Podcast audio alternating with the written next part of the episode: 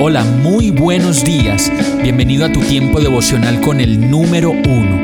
Qué alegría saludarte con la certeza de que Dios está obrando en tu vida su perfecta y buena voluntad, ya sea porque estás aprendiendo de un momento difícil o porque estás disfrutando de su amor a plenitud con paz y tranquilidad.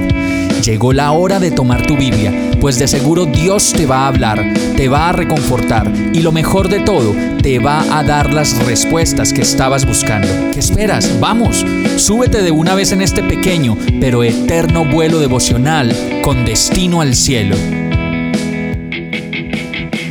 Y el mensaje de hoy se llama Tiernas Misericordias. Salmo 103, verso 3 y 5 dice, Él perdona todos mis pecados y sana todas mis enfermedades. Me redime de la muerte y me corona de amor y tiernas misericordias. Colma mi vida de cosas buenas, mi juventud se renueva como la del águila. Si pudiera hacer el inventario de todo lo que Dios hace por mí en medio de mis desiertos, como lo dice el verso, encontraríamos que Él perdona todos mis pecados y sana todas mis enfermedades, nos redime de la muerte y me corona de amor y tiernas misericordias colma mi vida de cosas buenas y mi juventud se renueva como la del águila.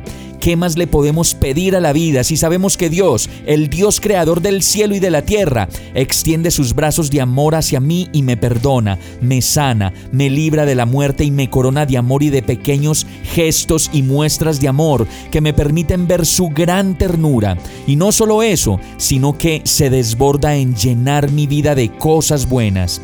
Finalmente, si tenemos algo de fuercitas, es porque todas ellas vienen de Dios, pues como lo dice el verso, renueva mi juventud como la del águila.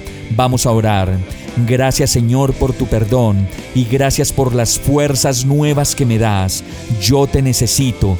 Gracias por salvarme de la muerte y coronarme de amor y ternura. Gracias por colmar mi vida de cosas buenas, pues la mejor de ellas eres tú en mi vida. Y gracias Señor por renovar mis fuerzas, pues si tú no lo haces, en ningún otro lugar encontraré el aliento para vivir. Por todo esto, oro a ti, agradecido y confiado, en el nombre de Jesús. Amén. Hemos llegado al final de este tiempo con el número uno.